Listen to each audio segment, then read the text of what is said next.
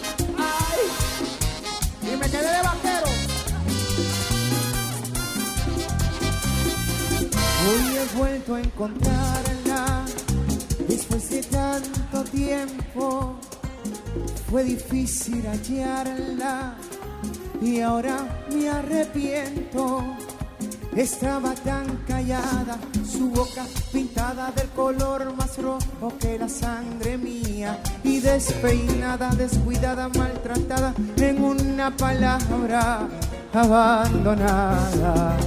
Noche de fantasía, las que viví con ella en busca de una estrella sin poderla alcanzar.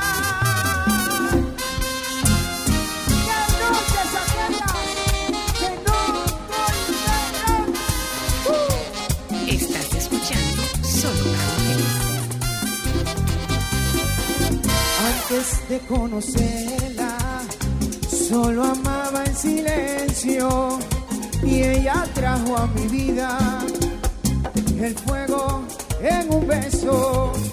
Y así nos encontramos, amamos, soñamos con la misma fuerza que nos da la vida. Y fuimos novios, amantes. Ahora yo quiero que todo el mundo cante conmigo, todo el mundo nos separará noche de fantasía, las que viví con ella en busca de una estrella, sin poderla alcanzar y esa noche de fantasía yo la viví con ella en busca de una estrella, sin poderla alcanzar. No, no, no, no. no.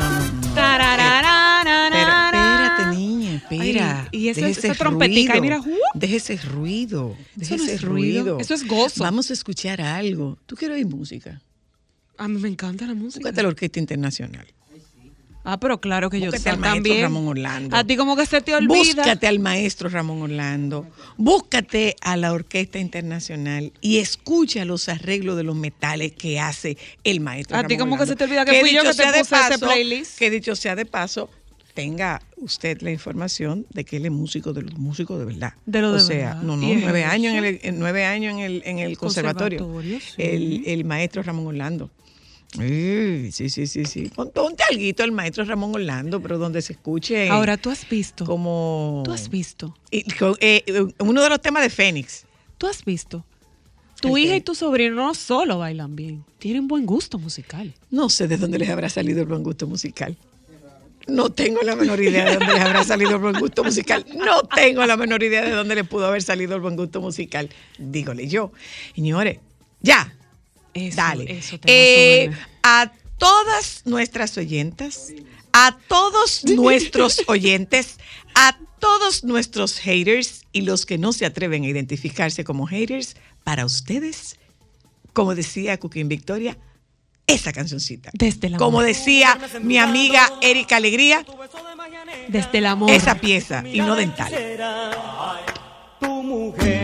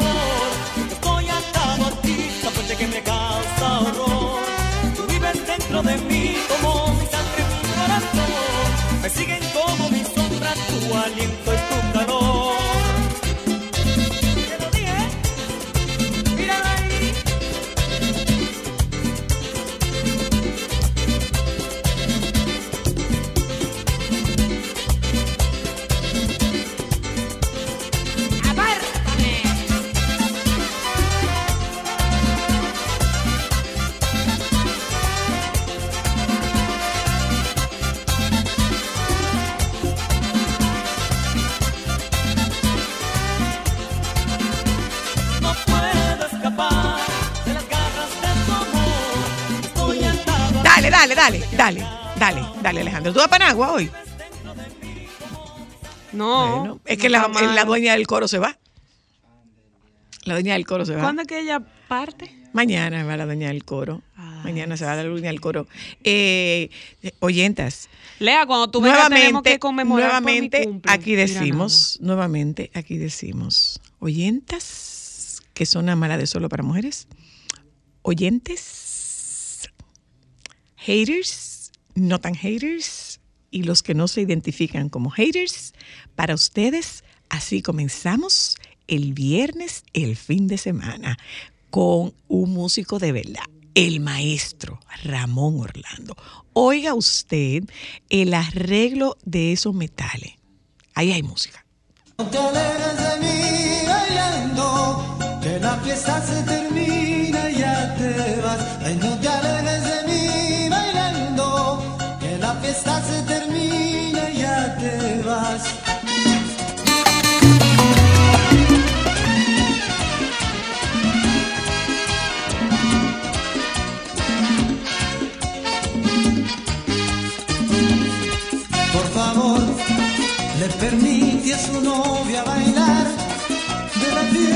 Casi es el final. Muchas gracias por dejarnos.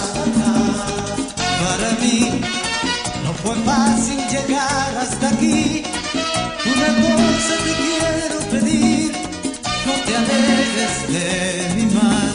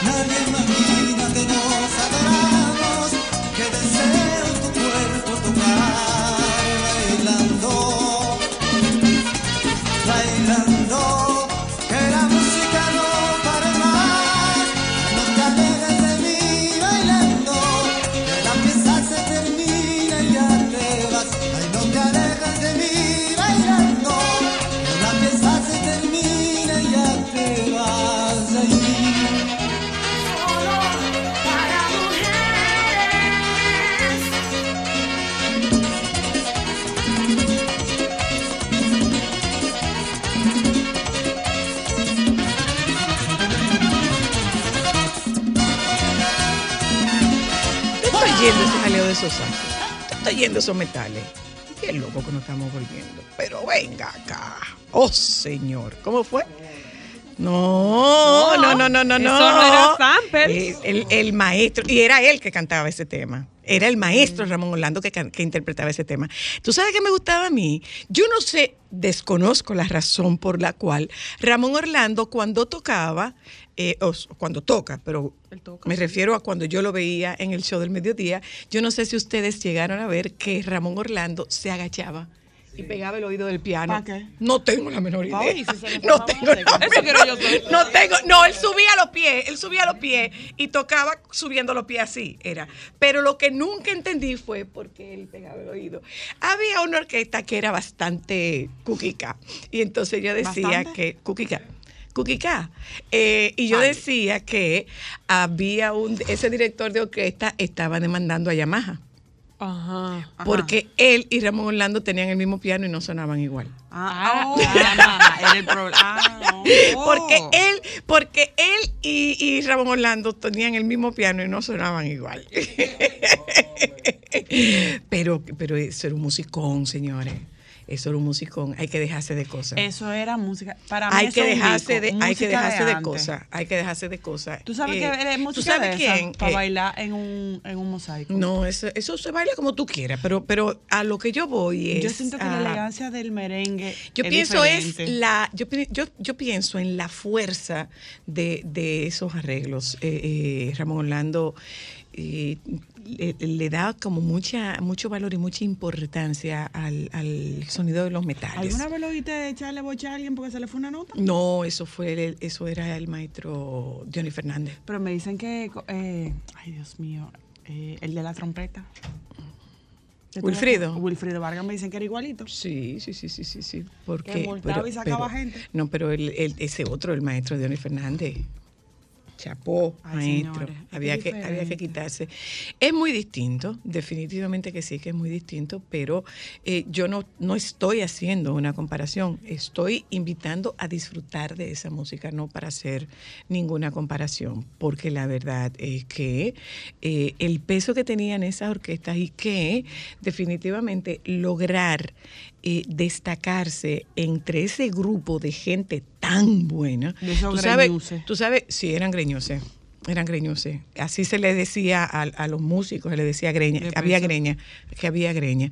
Y otro, eh, ese que tú estabas mencionando, que buen músico también, muy buen músico, eh, Joe Minaya, que era el director de la, de la artillería. La era, artillería era era, es, es trombón, Es es, la trombón, es trombón. Sí, pero de verdad, muy buena música. Nosotros quisimos comenzar el programa de Y esta Rubí manera también es tremendo merenguero. pero pero no es no es ¿En cuál orquesta era que él músico? Ruby con Wilfrido y con los hijos del rey y con los hijos del rey Qué pero, buenos pero merengueros tenemos. muy buenos muy buenos merengueros muy buenísimos merengueros. Bueno, oyentes, esta tarde nosotros vamos para, vamos a hacer una revisión a, bueno, no sé si esto es bueno o, o no es tan bueno. ¿Qué cosa? Año preelectoral. Por que eso Dios meta su mano, que. Dios meta su mano y la Virgen nos pase el manto. Hay un año preelectoral, entonces nosotros vamos a conversar sobre la proyección en, en el área política de este año preelectoral. Nos acompañarán nuevamente Francisco Gui- Guillén y Rafael Álvarez de los Santos, politólogo y filósofo, y Francisco Guillén, eh, comentarista y abogado. Vámonos un momento a publicidad, es el baby, eh, la cosa sigue, señores. Ustedes no saben lo que hizo Shakira. Señores, Ella, perdóname, ella le puso una bruja en, el- en- en la casa, no, mirando. dicen que al frente vivía una, una bruja. de. No, señorita. Una doña No, señorita. No, señorita. Ella puso una bruja mirando para la casa de la mamá de, de, de Piqué. Lo duro está que la mamá de Piqué le ha dado like a varios tweets. Entre Le- ellos uno que acabó y trapeó el piso con su hijo. Ese, ese like se le fue sin ella darse cuenta. Y los fueguitos Bueno, mandó a, bueno. a, a, a Bizarrap. ¿Quién? Sí, Ella porque ella hizo unos un fueguitos con fueguitos. en, en cuando Bizarrap dijo que iba a, a lanzar ese tema. Doña, manténgase lejos de ahí. Ay, doña no ayude a su hijo. Bueno, pero también te voy a decir una cosa, fue Shakira que la metió, fue Shakira que la metió, fue Shakira que la metió. Entonces, manténgase lejos de ahí. Eh, gente, nos vamos a ir un momento a publicidad, regresamos de publicidad. Ay, no, Joan. Así no, Joan. Bájale dos, Joan. Bájale dos, Joan. No. Bájale dos. Nos vamos un momento a publicidad este fin de semana. Este fin de semana es Miss Universo, eh, Las Águilas. Pay Payden. Ay, tuviste el azafato. Que, que, de JetBlue que dijo que el sobrecargo de JetBlue que iban para un país que estaba en luto, que no se dejaran abrazar por un liceísta porque pedían las águilas pedían pedían las águilas ay por favor entonces eh, el, la final será entre las estrellas y las estrellas orientales y el glorioso o sea, en el Tetelo Vargas y en el Quisqueya. Ahí va a ser. ¿Por qué tú saboreas tanto ese glorioso si tú no eres de ningún partido, ni de ningún grupo, ni de ningún equipo? Porque perrear es bueno. Cuando tú ayudas al otro así, güey, güey, no, porque, de la misma manera yo estoy diciendo que Peidien. No, yo sentí más, más, más Peidien. Peidien, las águilas, Peidien. ¿Por ¿Qué van a hacer? Peidien. No, yo no. que Dicen ¿Qué de está que Albert preguntando Mena en es el Cibao? culpable, ¿es verdad? ¿Qué pasó? ¿Qué? ¿Cómo? Ay, ay, ay.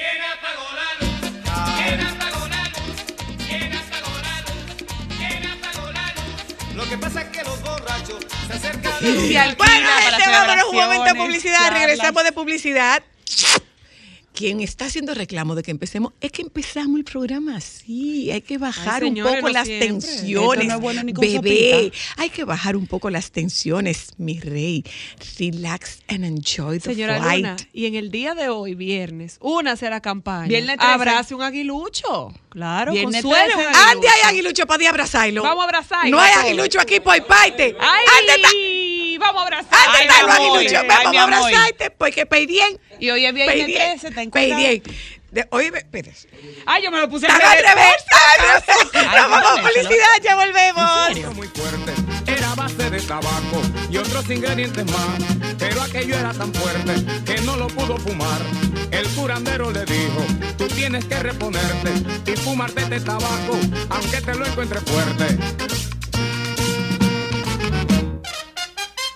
Oye, qué rico.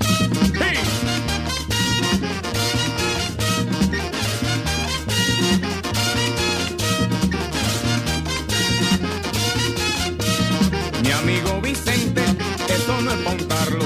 Mi amigo Vicente, eso no es montarlo. Que el tabaco es fuerte, pero hay que fumarlo. Que el tabaco es fuerte, pero hay que fumarlo. No, no, no lo bote, no puede botarlo. No, no, no lo bote, no puede botarlo.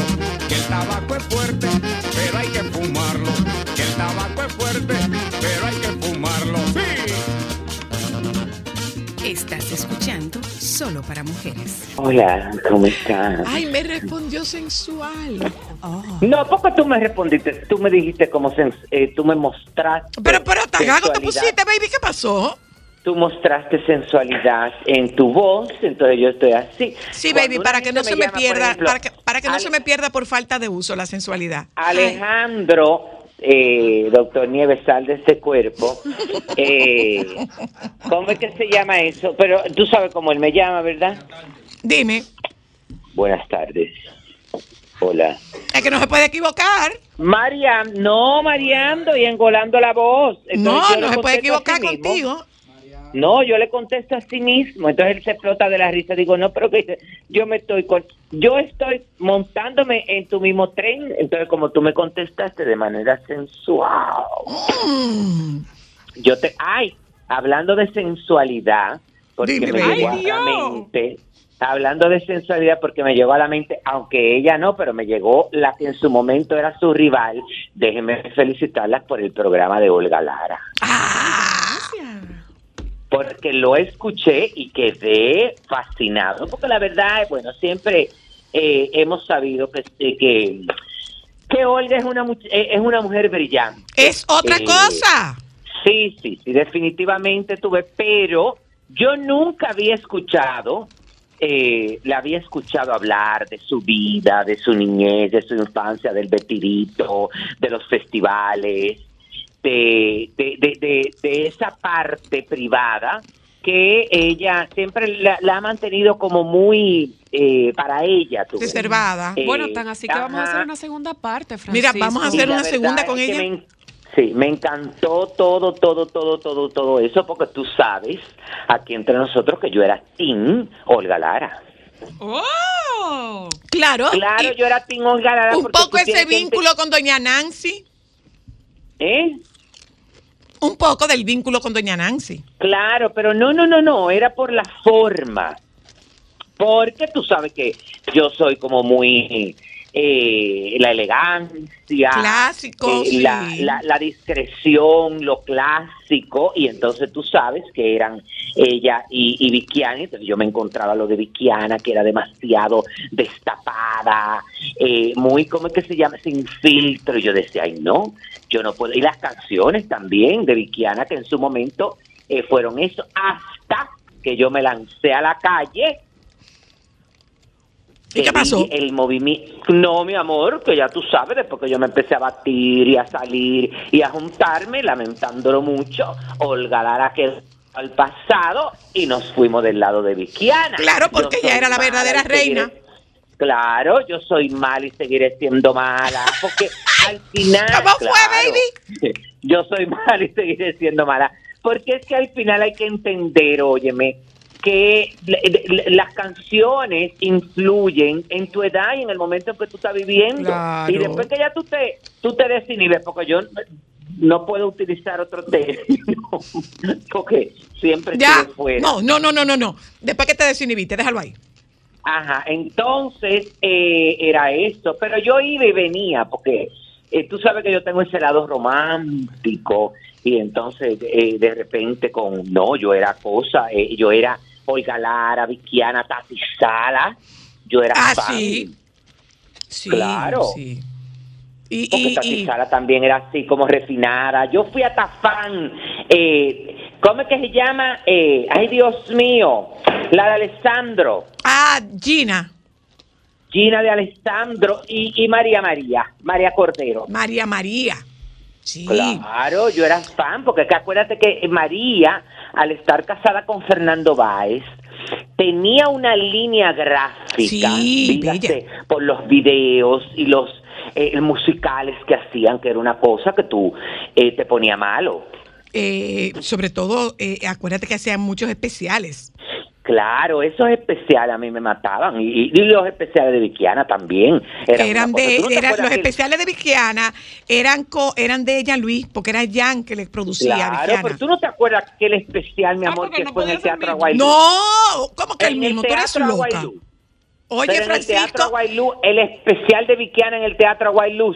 en el Aguilú, claro. Ay, Alejandro, lo de Yo Soy Mala. morirse. Aquellos vestidos, mi amor, de Jorge Díez. De Jorge Díez. Canutillo y que era rancho, canutillo, bordados, que no eran pegados. eran No, bordado, a bordado, mano, bordado, mi bordado, amor, bordado. Déjate de eso. ¿Quién era que le bordaba a Jorge? No, Jorge tuvo diferente gente en, en- en muchas etapas. Acuérdate que, por ejemplo, eh, cuando yo que trabajé con él y que viví de lleno, cuando él estaba en la Pasteur, Ajá. en aquella famosa casa, el departamento de bordado era el más grande y ahí habían, óyeme, ahí Jorge llegó a tener 12 personas.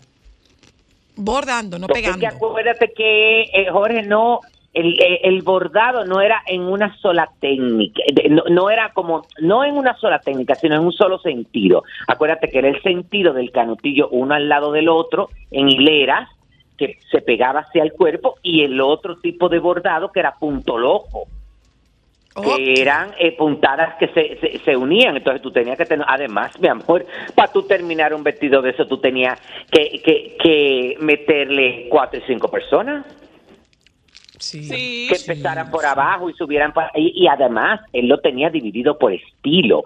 Es decir, los que sabían bordar en punto loco, él lo tenía para eso. Y los otros para eso. Y había una gente que claro, y había una gente que montaba, por ejemplo, porque tú sabes que muchos de esos vestidos tenían figuras geométricas, eh, o, o algún tipo de, de- de- figura específica y entonces eso había que marcarlo con rhinestone primero para que se destacara y había también un personal que se encargaba de eso. Eso era una cosa, mi amor, óyeme, yo no sé cómo trabajan ahora. Tuve porque yo después de eso jamás volví a trabajar. pero desvinculaste. realmente, no, no, no, no, no, no. El, equi- el verdadero equipo. Tú sabes que eh, eh, esos años estuvo Jorge con Marcio.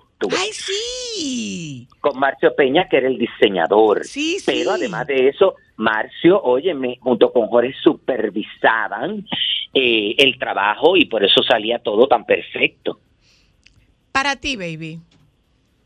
Yo soy mala y seguiré siendo mala. Cuidado con Porque esto. es mucho Súbelo, súbelo, Alejandro. Cuidado con esto. Ser mala y parecer buena. Que es ser buena y que me culpen de mala. Es mejor ser mala y parecer buena. Que es ser buena y que me culpen de mala. ¿Cómo te quedó? No, no, no, recordando épocas. ¿Bailaste? Eh, de unos pasos, sí. Claro. bueno, pues que- mira, volviendo a Olga Lara, eh, hay una segunda parte con Olga Lara. Claro que tiene que ser porque se quedó muchas cosas. Realmente sí. Eh, y tú sabes No, qué? pero A mí me mata, si algo tienen en común ambas, dentro de sus estilos tan distintos, si algo tienen en común ambas, es la espontaneidad. sí, sí, sí, sí, sí. Porque vi que era igualita. Vi que no igual de, de, de, de, de- de divertida y espontánea. Sí, sí, sí. No, no, no, tú sabes que eso, pero para que tú veas las cosas de la vida, que la gente eh, vivió siempre muy confundido con el caso de Vikiana, que la veían tan sensual, tan atrevida, tan que se pasaba de las rayas con los movimientos, pero verbalmente, óyeme, excepto cuando ella tenía aquel programa que tenía, Lo que era lo prohibido, pero ella en su diario vivir, Vikiana no es una gente eh, eh, malapalabrosa ni vulgar. No, no, no, no, no, no, no. Y, y, y, y- y, eh, modosa. Sí, sí, sí, sí, sí. Bueno, cuéntanos, Pero baby, todo- ¿qué hay de new? eso fue- no, no, no, no, no. Eso de mis universos es una cosa, porque como yo te manifesté, ya se pusieron todas de acuerdo para ir este año a, a cortarle la cabeza a las otras, porque la verdad es que, óyeme, ahí hay unas 25 mujeres, de las cuales 15 pudiesen ser las ganadoras de mi Wow. no, no, no, eso fue una cosa impactante, la preliminar, el- lo del traje de baño, el trabajo que hizo Andreina, la dominicana fue una cosa increíble en esa, primero en la autopresentación, porque eh, supo modular muy bien Sí, cómo sí. hablar, cómo eh, eh, eh, subir y cómo bajar. Eh, eso estuvo súper bien y después la competencia de traje de baño que según todos los especialistas y misiólogos fue la mejor por cómo se, se, se proyectó. Tú sabes que este año la, las capas de los trajes de baño se están personalizadas. Ah, eso vi, Está- era, era como una pintura de Elsa Núñez De Elsa Núñez, porque es un ella quiso que su capa fuera un homenaje a la mujer. a la mujer. Ok. Entonces, por ejemplo, en el Es que caso, se por ejemplo, personalizaron las capas. Claro, pero basado en lo que quería la candidata proyectar. En el caso, por ejemplo, de Colombia, ella está muy involucrada con la con el medio ambiente y sobre todo con el cuidado del agua. En el caso de, de Ucrania, por ejemplo, por la guerra, una serie de cosas, eh, hubo una crítica eh, de la candidata, ay Dios mío, que su país está pasando por, bueno, ahorita me acordaré. Nada, todo perfecto. Después ellas compitieron en traje de noche eh, y la verdad es que lucieron espectaculares. Normalmente, ya no es como antes, que muchas candidatas utilizaban el mismo modelo. Hay algunas que eh, lo van a mantener, pero la gran mayoría utiliza un vestido X para ponerse en la preliminar. Ella usó un vestido de Gustavo Arango, que era totalmente diferente, un rosado fucsia que le quedaba súper bien, que era como eh, recto, eh, y, y, y nada como tradicional, porque lo único que tenía de brillo eh, era en la parte del cinturón, pero muy bien, porque ese movimiento que tenía en las mangas, con esos paños que caían, eso le ayudó Sí, mucho sí, sí, para llenar el escenario, que es algo muy importante, que fue el mismo caso de la candidata venezolana, que todo el mundo hablaba de que parecía un repollo. Bueno, olvídense del repollo, si no te gustó el vestido, una serie de cosas, pero el recurso de esas mangas, eh, ¿cómo es que se llama? Ay, Dios mío, eso tiene un nombre, las mangas falsas, esas mangas falsas que salen como unos paños, eso en el escenario te ayuda a que la gente te vea más de la Ok, cuenta. Porque si tú lo sabes mover, tú llamas la atención. Entonces, el objetivo de, de la venezolana lo logró. O sea, es un Eh, recurso. Claro, claro. ¿Tú Un, vestido que de un vestido impactante de, de la competencia fue el vestido de la de Tailandia, que eso hay que destacarlo. La candidata de Tailandia, el vestido era hecha. Tú ves con la tapita que tú le quitas la lata.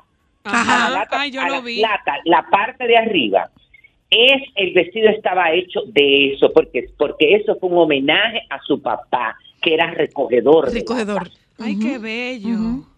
Entonces, Ay, pero claro, bello el vestido. eso, Ay, eso sí. tuvo, claro, eso tuvo en otro nivel porque tenía bordado y la verdad es que el vestido eh, fue impactante. Pero, así en resumen general, eh, de las candidatas que, que yo entiendo que lo hicieron mejor, por supuesto, República Dominicana, eh, Puerto Rico, que lo hizo muy bien, aun cuando yo sigo eh, con insistencia que Puerto Rico debió haber cambiado un poco más los looks del cabello, porque siempre es lo mismo, pero esa es su manera de proyectarse. La candidata de Venezuela, que por supuesto, como se dice popularmente, va para el baile.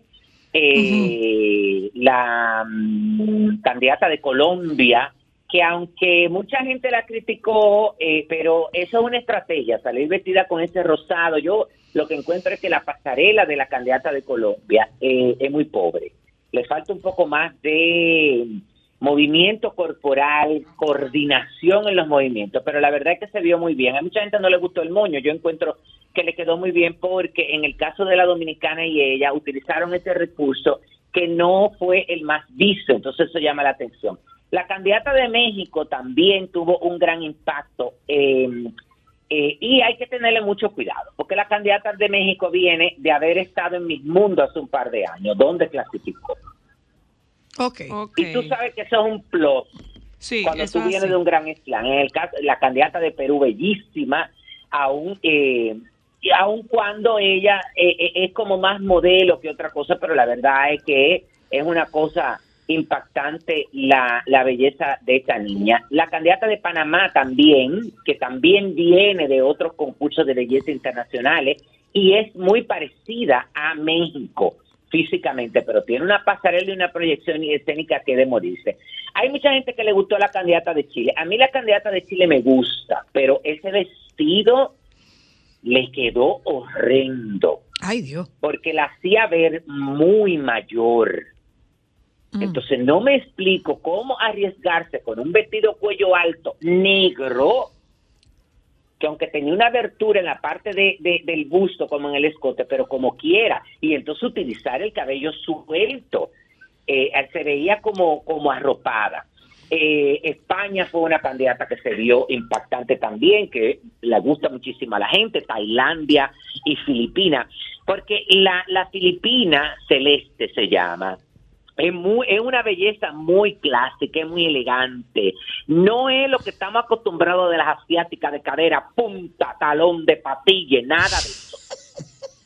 No, mi amor, porque ella, ella es como diferente a, a- a- a- las que van de por ahí. Ella es muy elegante, ella, se, ella se, se toma su tiempo, que eso es algo muy impactante. Sudáfrica, dentro de las negras, fue impactante.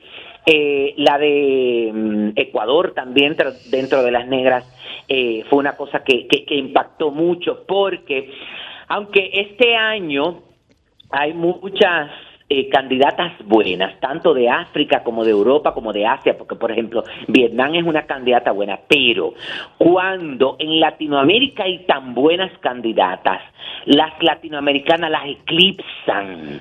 Por su, por su, Por su presentación. Claro, Por su proyección eso, escénica. Están haciéndolo, claro, están haciéndolo en New Orleans. Tú no te puedes imaginar la cantidad de latinos que hay apoyando a sus candidatas. Y en el caso, por ejemplo, de la, de la tailandesa y la filipina, tienen su público que va detrás de ella, pero para nada, porque que los latinos están todos unidos en New Orleans, es decir, desde los colombianos, los venezolanos, los argentinos, los puertorriqueños, es decir, apoyan a su candidata, pero también apoyan a las otras candidatas latinas, que a ellos les gustan. Entonces, eso es algo muy importante, tú ves que hay de, de una manera u otra como una unión, porque al final la mayoría de, de los misólogos lo que quieren es que la corona se quede en Latinoamérica. Bueno, este año, como nunca hemos visto, mi amor, hasta la participación masiva de videntes ¿Cómo así? que van desde Argentina, bueno, desde Argentina, pues que hay mucha gente que a través de las redes sociales ha entrevistado a videntes, tanto de México, Ah, de, ok. Asia, para preguntarle que qué ven con candidatas específicas. ¿Y qué le Si dicen? llegan a la final, bueno, muchísimo. Yo, eh, bueno, tú, tú sabes que todo va a depender de, de quien entreviste. Un poco muchas veces no va a, a denigrar, pero o no va a poner en juicio la candidata de este De su país, específicamente. Yo de las pocas de, de las pocas que he visto, he visto la de México, la que es muy cono- conocida, la Moni Vidente. Ujú. Esa, eh, que bueno, que en México la, la- la invitan a todo ese tipo de cosas y es muy acertada en las cosas que dice. Y ella que dice tú en la veas. En el en mis universos se buscan videntes y en el mundial del y en el mundial de fútbol se buscan mariscos. Ah, sí. Ah, ya lo Pulpos, sabe. peces, varios. Coge ahí. Ajá, El año y en el caso, por- próximo mundial va a ser un camarón que va a elegir los equipos. bueno, en el caso de, de Moni Vidente, ella dice que ella ve agarrada de manos, a- agarrada de mano al final, no países, sino mujeres de razas. Ve una de raza negra y ve una asiática. Asiática. Ay, pero eso hay que verlo. Bueno, baby, pues. Entonces yo ent- entiendo, oye, porque tú sabes que de una vez uno lo convierte a tu conveniencia. Claro. Una que dominicana y una tailandesa. Andreina, Agarrada ¿con de quién? mano, la dominicana y la de eh, Tailandia Y la tailandesa, te estoy diciendo, la Ah, dominicana. bueno, ya sé. Bueno, pues un beso, baby. Eh, Ay, ya. Nos Ay, vemos. sí. Pero nos- a mí se me faltó decirte que Tamara Falcó se echó para atrás, mi amor, y se arregló con el novio. Pero, pero, pero, Ay, pero la yo no sé si tú pudiste entender amor, algo de no lo que ella dijo. No, no, tú no puedes decir. Bueno, primero es, óyeme, que yo nunca entendí eh, cuando ella, porque tú sabes, que eh, esa es otra cosa que me enteré. Ella es, ella es eh, del, el- del staff de ese programa. Sí, ella es del staff del hormiguero. Ella va, entonces, pues ella no estuvo en diciembre porque eh, se tomó sus vacaciones, porque las celebridades son así. Y entonces ahora en este primer eh, programa, eh, ella afirmó, sí, eh, soy una mujer enamorada, estoy muy enamorada, he visto la posibilidad de cambio y como él me lo quiere demostrar, pues allá voy. Decidieron eh, entonces eh, retomar esa relación, pero eso no empezó como ella, porque hay que irse como un poco más profundo, es decir, para el la semana de Navidad y el Ujú. 24 de diciembre, él escribió a una amiga de ella. Porque ella cambió de que teléfono. quería- Que quería, ajá, que quería hacer las paces. Entonces, eh, ella le propuso, fíjate, ¿por qué no ir a misa juntos? Y entonces él la acompañó a la misa de gallo. Y entonces a partir de ahí empezaron a hablar, pero eso fue como nice. Después, el 31 de diciembre, cuando ella le escribe, cuando están los cuartos antes de las eh, de las, las 12 uvas, de uvas. las campanadas, eh, porque ella entendía por una conversación que tuvo con su mamá sobre el amor y sobre su hermano que estaban hablando y una serie de cosas, ella dijo, no, pero ven acá, hay que darle la oportunidad porque yo lo siento, yo no tengo que llevarme de la gente y entonces le dijo, tú vendrías para acá y él se apareció en su moto y ahí después se fueron para Finlandia a recibir Pero, el año. pero yo no sé, así entre tú y yo, baby, si tú no te diste cuenta que parece que le quedó algo pendiente a Isabel con, ¿Con qué? con Julio. Pero claro, porque ella Ah, lo confesó ahí. Ella, ella la tiró dijo- en el medio, que es diferente. Ella No, dijo que, pasa- su mamá le dijo que, que su mamá dijo, hablando con Chabeli, que su papá le había roto el corazón. Claro, pero una cosa, pero pero admitió, le rompió el corazón estando enamorada. Estando enamorada. Bye, baby. Love bueno, you. bye, igual. Yo solo sé la amargura que se pasa siendo buena y que me culpen de mala. Yo soy mala y seguiré siendo mala porque es mucho lo que sufrí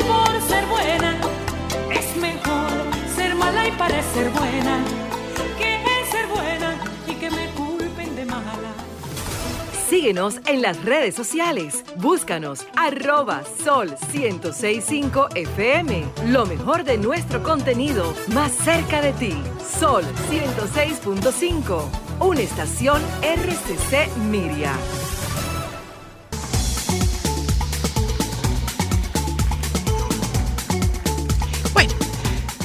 Aquí vamos, oyentas. Señores, preelectoral 2023. Y aunque usted no se dé cuenta, esto va rápido. Y como va rápido, antes de que usted venga a pestañear, van a declarar Playboy. En el, en el estadio político van a declarar Playboy. ¿Cuándo es que se comienza eso?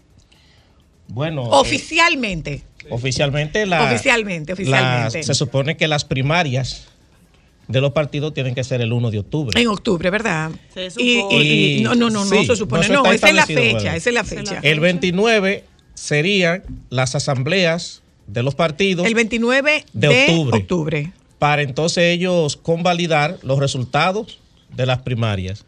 El 18 de febrero del 2024 serían las elecciones municipales y para el 19 de mayo, me parece, serían las presidenciales, senatoriales y congresuales. Y las congresuales. Ok. Antes de eso, según el calendario electoral, el 2 de julio es cuando se tiene que dictar la proclama que abre el periodo de pre-campaña. En 2 de julio. 2 de julio de este año, 2023. Pero abre hace el tiempo periodo, estamos en pre-campaña. a- eso- abre el periodo formalmente hablando, ¿verdad? Desde el calendario electoral. Abre el periodo de pre-campaña que se va a extender. Diantre, no hacerlo antes del 8 de marzo para que nos llegaran los regalos y las visitas. Llegarán, a como va esto, no, no, no, no, porque tú sabes que esa es la época en la que todos quieren enviarte un regalo, todos quieren hacer una visita, todos quieren conversar contigo, eh, todos, todos salen a buscar, Pero a buscar su parte. ¿eh? Sí, claro, claro, ¿Qué, claro. qué- qué significa la, la etapa de pre-campaña? La etapa de pre-campaña es el periodo durante el cual todos, todos los aspirantes a algún cargo electivo van a, eh, a promoverse a nivel nacional y a nivel extraterritorial, es decir, para los representantes de ultramar, van a promoverse para poder lograr posicionarse como candidatos a esa eh, posición electiva en su determinada organización política ¿Y eso o en la alianza. Eso es Eso con la debe proclama empezar en del julio. 2 de julio. de julio. Como decía aquí eh, nuestro querido profesor, él, en octubre de este año tienen que estar definidas ya todas las candidaturas de los partidos o de los bloques eh, hechos por alianzas, coaliciones y demás. Lo que pasa es que, perdonen ustedes, es un poco para que se- nos enteremos todas y nos enteremos la- los que estamos en este mundo y los que no estamos en este mundo de, de información. eh, para hacer la, esta selección de estos candidatos hay que entrar en campaña. Hay que hacer una pre-campaña en la que ellos van a empezar, como dice, a recorrer el país ofreciendo. Y luego el 1 de octubre sería entonces la primaria para que se escojan los candidatos. O sea, Dicho, soy di- la luna. No, quiero- no, no, yo no. Eh, bueno, no, no, no, no. Está No, bien. no, entonces- no, no. Ponga el botón de los diez. Por ejemplo, eh, Si, Píndaro de la Cruz. si dice el nombre, dice el partido. No, no, te voy a poner un ejemplo. No, no, Píndaro de la. Cruz quiere ser candidato a alcalde de, de Jaguamocha. Entonces, Píndaro tiene que comenzar un proceso a presentar su propuesta y lo que va a hacer, etcétera, para ser escogido en una primaria. Lo que aquí hay, aquí hay de, de- de- en trasfondo es otro problema. Yo creo yo que por primera vez en la historia política dominicana, las elecciones de este país se van a definir en este año, no en el 2024. ¿Cómo así? Y me explico. el, en este año ya, aunque el 1 de octubre son las primarias, los tres principales partidos mayoritarios tienen definido su candidatura presidencial. Ya. Ajá. La tiene No. el PLD. No, el PRM todavía no tiene definido su candidatura Bueno, eso, presidencial. eh, el PRM lo único que le hace falta es No, formalizar. eh, pero, pero, ¿y, y, y Abel no es precandidato? No. No, Abel, eh, porque ahí hay que decir una cosa. ¿Es aspirante? No, se supone. Aspirante. No, eh, eso, eso, eso, lo de aspirante, eso fue, eso. ¿Qué hizo el PLD? Bien, como todo el mundo está ya co- escogiendo su gente, ya, por ejemplo, la fuerza del pueblo se sobreentiende, aunque no se haya hecho la primaria, que ahí el candidato es Lionel. Entonces, el PLD se inventa una supuesta consulta popular para ver quién podría ser el precandidato. Pero el mismo presidente de ese partido dijo en, en el programa del Sol de la Mañana que el que resultara electo de esa consulta, que estaban siendo postulados Margarita, eh, Danilo y Domínguez Brito. Domínguez Brito, que el que resultara electo, si después para la primaria alguna otra persona quería aspirar, Tiene presentar, que ir a otro proceso. no dijo que no lo iban a apoyar. Más eso. Entonces eso significa que el candidato del PLD ya es, es Abel Martínez. Abel. Incluso ya Abel Martínez. Democráticamente. No, Martínez, democráticamente no. no, No, democrático. Martínez nombró como su jefe de campaña a, a Francisco Javier García. Ajá. Entonces ya ellos están trabajando como el candidato. Aunque hagan una primaria para, porque ahora falta reunir al comité central de ese partido para que entonces validen si están de acuerdo con que eh, los resultados de esa cosa. A ver, profesor, pero a- ahí es bueno hacer una precisión de tipo legal para que la conozcan las oyentas, ¿verdad? Sí. Y los oyentes, porque ya esto lo oye todo el mundo. Sí, este sí. programa lo escucha todo el mundo. Hasta los oyentes. Hasta los oyentes. bueno, ¿qué sucede? El PLD hace la consulta y la Junta Central Electoral, sabiamente y curándose en salud, dice, esa consulta no tiene fuerza vinculante desde el punto de vista legal. Legal. Porque no se ha hecho ¿Qué- dentro del plazo. ¿Qué quiere decir eso? Eso fue una consulta que se hizo fuera de plazos y fuera de procedimientos establecidos en la ley de régimen electoral y de la ley de partidos, agrupaciones y movimientos políticos que rigen esta materia y estos procesos. Al hacerse de esa manera, si Abel Martínez resultó ganador o no ganador, resultó, digamos, el preferido con el mayor, la mayor cantidad de votos en esa consulta, si cuando verdaderamente se inicie el proceso de pre-campaña y el proceso de elección de candidatos, sea a través de encuestas, sea a través de convención de delegados o sea a través de primarias, que son los tres mecanismos que establece la ley, cualquier persona Si dentro del PLD quiere- que decida eh, Competir. que decida competir, que plantee su interés de competir, tendrá el derecho de hacerlo. Aunque que no si lo le, apoyen. Que si le Pero quiten Danilo dijo que apoyo, no que, si le pongan apoyo, bueno, pero el partido no es de Danilo, eso no es Sí. un rancho, ahí hay una institucionalidad que hay que respetar. Voy más lejos. Se firmó un pacto entre aspirantes. Si cualquiera de los que no salieron gananciosos en ese proceso quiere volver a competir, van a tener que hacerlo. Van a tener que hacerlo. Van a ¿Con su tener que propio hacerlo. fondo o lo del No, el- tiene que ser No, por el, el partido, partido, para que como tenga organización validez. política va a tener que organiza. organizar Hacerlo. un proceso Claro. Sí. de acuerdo a la decisión que tomen sus órganos de dirección para ellos elegir su candidato a la presidencia. Y eso va a ser así en todos los partidos y en la fuerza del pueblo. Viene alguien que dice que quiere optar por la candidatura presidencial para las elecciones del 2024, pues habrá que tomar una decisión en base a uno de estos métodos o procesos. Lo mismo ocurrirá en el PRM y tenemos un caso. Se estipula, se estima, se, se- la tradición es que quien está en la presidencia y tiene la capacidad, la potestad constitucional de reelegirse, no cede la candidatura y se apoya al presidente de turno. Pero el PRM tiene como aspirante a la presidencia a Guido Gómez Mazara Y a Ramón Alburquerque. y Ramón Alburquerque. Si ellos deciden eh, materializar frente al partido estas Su aspiraciones, derecho. el PRM tendrá que tomar, la dirección No. ejecutiva del PRM tendrá que tomar una decisión en base al método y allí tendrán entonces que competir, sea por encuestas, sea por unas primarias o sea por una convención de delegados. Ellos lo van a hacer, porque Guido ha dicho en, en reiteradas ocasiones que él va a presentar su, su proyecto y su candidatura. Por Ahora, el PRM. Sí. Ahora, cuando decía que lo- los resultados, se va, lo- las elecciones se van a definir ahora en el 2023, en el sentido de que si las elecciones municipales son el 18 de febrero, es en este año cuando deben presentarse las propuestas de alianza y los candidatos. Ah, ahí vamos, vamos, vamos, porque ese es otro nivel. Exacto. El tema de las alianzas es otro nivel. Entonces, ¿qué pasa? Generalmente eso marca una tendencia. Porque si ahora decide que se haya una alianza, un ejemplo hipotética en, en el término municipal entre PLD y Fuerza del Pueblo o PLD y PRM, como ha propuesto Hipólito Mejía, en el caso hipotético de que eso se dé, generalmente eso marca una tendencia, automáticamente. Entonces, por eso es que yo digo que en el 2024 las votaciones servirán para validar la tendencia que empiecen en este año 2023. Ok, ahora vámonos a socialmente, ¿cómo es que esto se va a sentir, chico?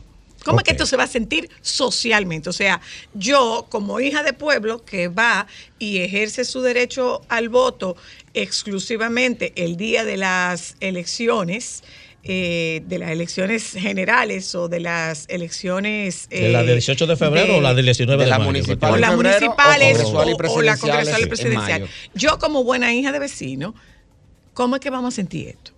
¿Cuál es el escenario? ¿Cómo es que nosotros nos estamos, cómo es que nos vamos a adentrar? Porque definitivamente los dominicanos tenemos tres grandes pasiones. Béisbol, política y religión. Religión, política y béisbol. Usted lo menciona en el orden que usted quiera, pero son las tres grandes pasiones que marcan, eh, que marcan el, el desarrollo de nuestra cotidianidad. Entonces, Sí. ¿cómo es que esto nos va a impactar a nosotros? Para entenderlo socialmente, hay que ver dos cuestiones fundamentales. Primero, cómo, ¿qué ha ocurrido eh, de manera comparada en los otros países de la región? ¿Cómo se han dado los procesos electorales durante y post pandemia? No, muy bien. El caso de las elecciones de la República Do- Dominicana del año 2020, a pesar de la gran abstención electoral que hubo histórica, se manejó eh, con toda la institucionalidad y el civismo que incluso llevó a la felicitación de, de la población por parte de los políticos y de los sectores nacionales e internacionales que intervinieron y observaron. Sin embargo, ese no fue el caso de Perú, que ha vivido una bucle de inestabilidad política en los últimos 10 años que no ha permitido que ningún presidente electo o elegido en el cargo haya podido culminar. No es el caso de Argentina, donde Macri sale en el año 2019, vuelve Cristina como vicepresidenta y Alberto Fernández como presidente, pero con un importante desgaste del justicialismo y de todas las figuras políticas argentinas. Y mucho cuestionamiento. El caso reciente de Colombia, por ejemplo, hace unos pocos meses, donde sale Duque, entra Petro. Y digamos que la, la política izquierdista, no tan avasallante como la gente esperaba, ha provocado ciertos movimientos sociales. El caso de Brasil, donde sale Jair Bolsonaro y entra Lula con un margen de diferencia electoral prácticamente Un pe- un mínimo fue un pelo de diferencia y eso está llevando a que se reproduzcan situaciones como la del Capitolio en Estados Unidos. Entonces, estamos viendo lo siguiente. Los cambios políticos o los cambios de mando de gobierno no han sido tan pacíficos como estamos acostumbrados en los últimos 20, 30 años en la República Dominicana. Eso podría tener una incidencia y tiene mucho que ver con la crisis internacional. que hay. Perdóname, porque hay un tema que no estamos mirando. Estamos hablando de todo lo que ocurre en Latinoamérica, pero no hablamos de lo que ocurre al lado de nosotros. Ahí es donde voy. Al lado de nosotros, nosotros nunca lo consideramos y es una situación bastante delicada. a- Y ahora mismo hay un problema porque en Haití eh, los últimos senadores que quedaban, su plazo venció. Haití ahora queda a expensas solamente del primer ministro Ariel Henry. Voy, voy un momento a publicidad para que toquemos esa parte, porque a mí me llama mucho la atención que cuando se hace este tipo de intervenciones, nos refiramos a la región, pero no miramos para Haití. Y esa es la que más nos afecta. Ya volvemos. Momentos solo para mujeres. Señores, los cumpleaños han cambiado. Nosotros hacemos un poco de celebración y un poco de, hagamos una retrospectiva de cómo eran los cumpleaños de antes y cómo son los cumpleaños de ahora. Hola, aló, tú verás. Colmado, Buenas. colmado, prepárame dos jumbo, que esto se está descomponiendo ya. Hoy se debe. Hola, hola. Mi bizcocho fue un mangú de guineo como con 50 docenas de ruedas de salami arriba. ¿Para cuántas personas? Bueno, había como 60 más o menos. Ah, bien.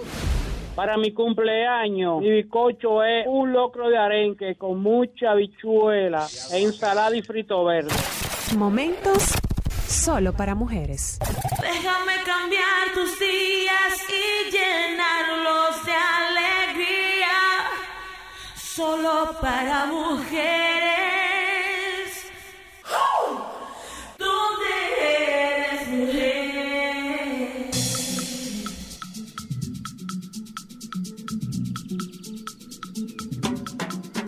Bueno, señores, nosotros estamos haciendo, hemos eh, eh, a lo largo de estos primeros días del mes, pues hemos hecho un paneo por los distintos escenarios de la vida pública. Hoy nos vamos a la parte de política, pero es en lo particular de este año, que es un año preelectoral, que decidida y definitivamente tiene un impacto considerable a nivel social. Para usted, para mí, eso tiene un impacto eh, emocional en el desplazamiento, en, el hastío, en el hartazgo, en el ruido. Todo eso tiene un, un impacto eh, en la sociedad. Nosotros hablamos con Rafael Álvarez, politólogo, y con Francisco Guillén, eh, abogado, haciendo un análisis de, de este panorama. Dejaba una pregunta con relación a Haití, pero tú no habías concluido lo que tú estabas observando de la región. Sí. Y, y esto lo podemos conectar con el tema de Haití. Vemos que los cambios políticos y cambios de mando de gobierno, los cambios en los congresos o parlamentos eh, eh, de la región latinoamericana, han tenido como común denominador la poca pacificidad con la que se han producido o cuando se han producido pacíficamente han tenido en los siguientes en las siguientes semanas o meses eh, algún tipo de tensión entre las, los actores y los sectores políticos y sociales de esos países. Caso Colombia, de hecho, la vicepresidenta de Colombia fue objeto de un intento de atentado recientemente con explosivos. Y se ha dicho, aunque no se han identificado autores ni móviles, se ha dicho que tiene que ver con esa denuncia constante de ella sobre la explotación minera ilegal en el territorio. Entonces ahí vamos viendo Colombia, Brasil, Perú, Argentina. ¿Qué tenemos nosotros que ver? Bueno, la República Dominicana ha tenido de manera casi ininterrumpida 30 años aproximadamente de una democracia que se ha ido consolidando. Los procesos electorales son casi eh, cada vez más eh, Menos traumáticos. más cívicos, menos traumáticos. la- Esa es la verdad. Pero hay algo interesante. Ese tema de Haití, que bien nos tiene que preocupar por la cercanía y el impacto incluso económico que eso tiene en el flujo migratorio, en el tema de la exportación, de los productos de exportación, en la balanza comercial y demás, como uno de nuestros principales socios comerciales. Haití no refleja, o la profundidad de la crisis de Haití no refleja un problema regional, que no significa que la región completa no deba mirar hacia Haití. Son dos cosas distintas no significa la situación de Haití que no debamos prestarle atención como país, nosotros, y como región. Ahora, no nos parece que la crisis haitiana vaya a tener, por lo menos desde el punto de vista electoral y político, una incidencia tal que pueda generar o degenerar en, eh, digamos, en algún trauma para el proceso venidero. Yo creo que el problema de Haití es más Es que a yo- yo mediano no- yo no ahí yo difiero ahí. contigo. Yo- ajá. Ahí yo difiero un poco contigo. Te voy a decir en qué sentido. Por ejemplo, en Perú se está dando una situación ahora. Perú, como tú decías, llevan ya, han elegido seis presidentes en menos de, de 10 años. El Eh, último salió con la sábana por un canto. Exacto. Pero ahora hay otro problema en Perú. La, vice- la vicepresidenta que sustituye al presidente Castillo, Boluarte, el pueblo no la asimila ni la reconoce como presidenta. Ni ella misma. Y la gente está en la calle pidiendo también la destitución de ella. Eso ha hecho que Perú Ella caiga. está loca por encontrar quien se haga cargo de eso. Sí. Entonces, en Perú hay una situación de inestabilidad desde hace un tiempo que está basada en un, en un elemento que yo creo que aquí no se da. Hay un elevado sentido de la polarización en Haití y de la división. De hecho, yo dije que quien ganara en Perú, su principal desafío era eh, conseguir la cohesión de esa sociedad. porque justamente esa, esa profunda división que hay, ese polarismo es lo que ha hecho que esté en ese tipo de inactividad. ¿Por qué Haití sí es un problema para nosotros, en, en- tanto por su realidad, su tragedia, eh, quizás más que lo que podrían ser los de las otras regiones? En primer lugar, antes de decir que en República Dominicana sí te- hace tiempo que en ninguna elección se tiene ningún tipo de No es conflicto. traumática. Inclusive la que se hizo en medio de la pandemia, eh, a pesar de los líos que hubo entre los partidos, sí eh, fueron unas elecciones pacíficas, tranquilas. Y otra cosa que al dominicano le gusta votar. Eso, eso, eso está claro. Ahora, ¿qué pasa? El tema haitiano a nosotros nos afecta de muchísimas maneras. Nos afecta en el sentido económico, en el sentido de la salud y en el sentido electoral. Aquí desde hace tiempo, y es una práctica que nunca se ha dejado, es la que también hay mucha gente que asumen el tema haitiano para... Como de política. Exacto, asumirlo como discurso político, eh, como discurso nacionalista, sobre todo, y ese, ese, ese, esa confrontación de esos discursos que ya empezó hace, hace tiempo, a nosotros hace tiempo nos ha vuelto a enfrentar, tenemos una confrontación otra vez con Haití.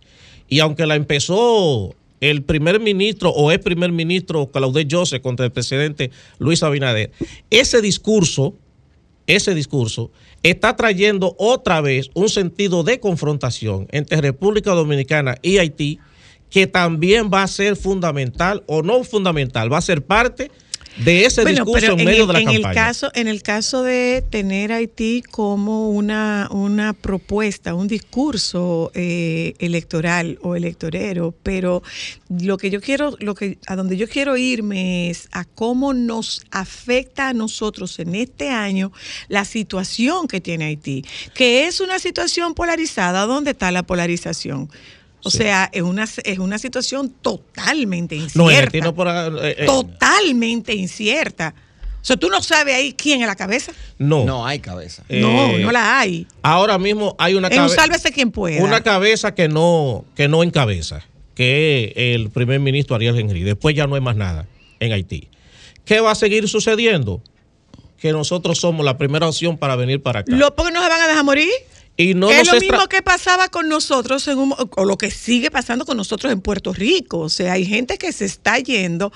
eh, pero bueno, no es lo mismo, es distinto, porque en el tema de Haití eso es un asunto de supervivencia. O de sobrevivencia.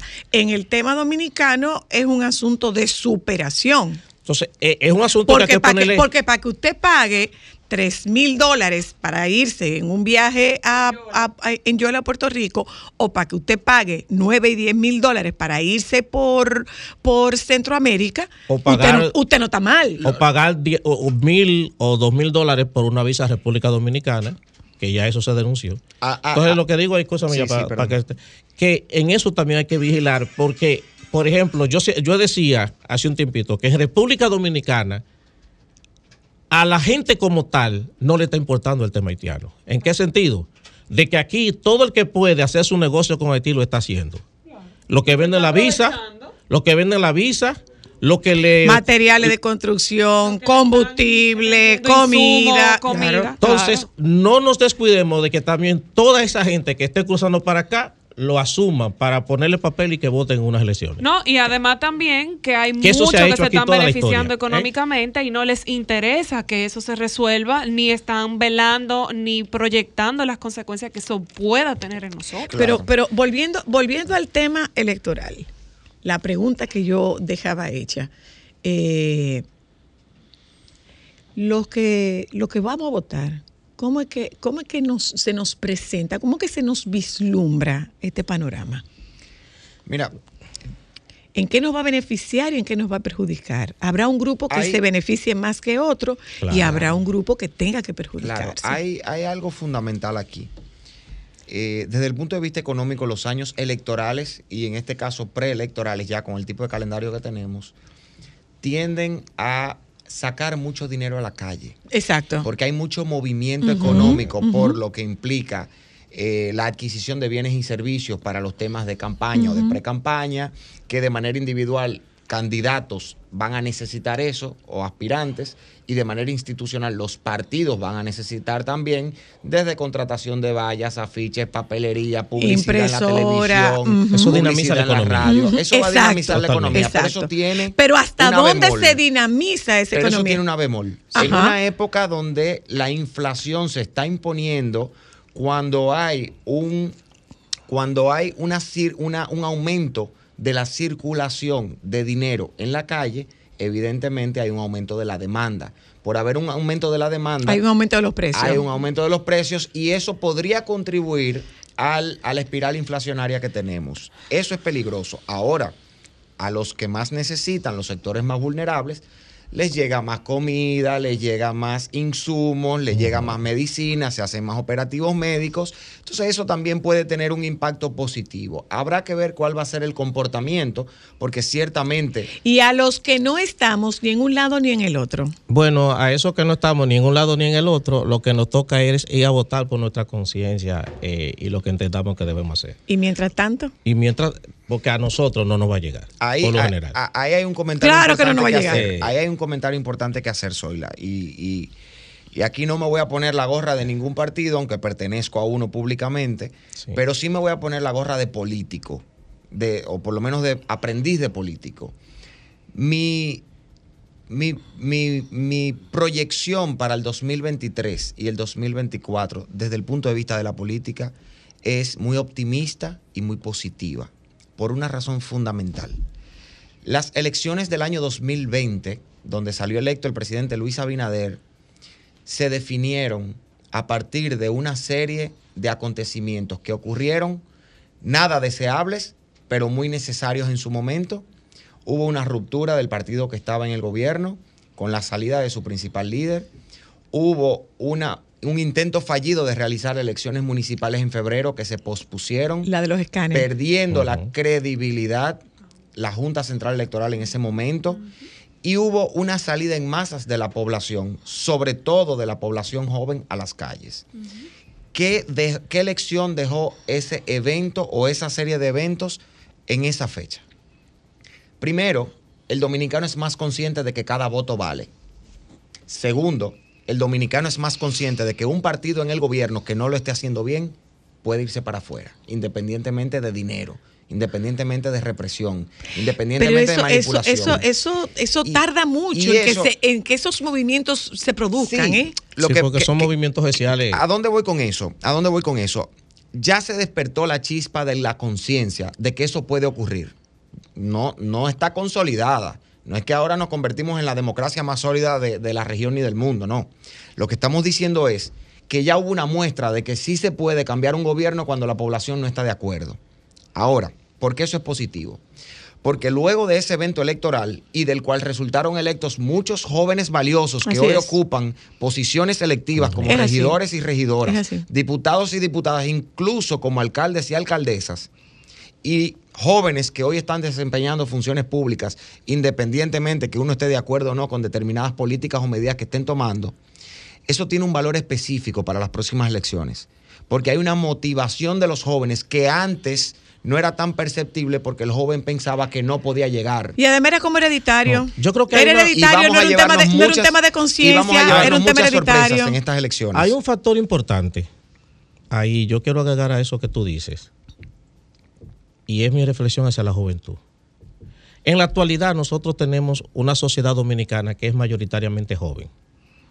Y estamos hablando de que aproximadamente el 60% incluso del padrón electoral está conformado por jóvenes de menos de 35 años. Yo quiero hacer la siguiente reflexión. Miren, eh, en las décadas de los 70, 80 e incluso hasta el 2000, la tasa de fertilidad de la República Dominicana era entre un 7 y un 8%, porque las familias solían tener 7, 8, 10 hijos e hijas. Yo, por ejemplo, vengo de mi familia, somos 13 eh, hermanas y hermanos. Y al año 2000 esa tasa de fertilidad se redujo a un 2%. Se tiene proyectado que al año 2040 la tasa de fertilidad se va a reducir a un 1.7%. Porque la tendencia es a Cada tener, vez a menos, tener hijos menos hijos. o a no tenerlos. ¿Qué significa? Que esa juventud de ahora, que nosotros vimos en la Plaza de la Bandera, son la gente que van a estar tomando las grandes decisiones de este país, por lo menos hasta el 2040. Porque a partir del 2040 nosotros vamos a tener una sociedad más envejecida y con menos juventud.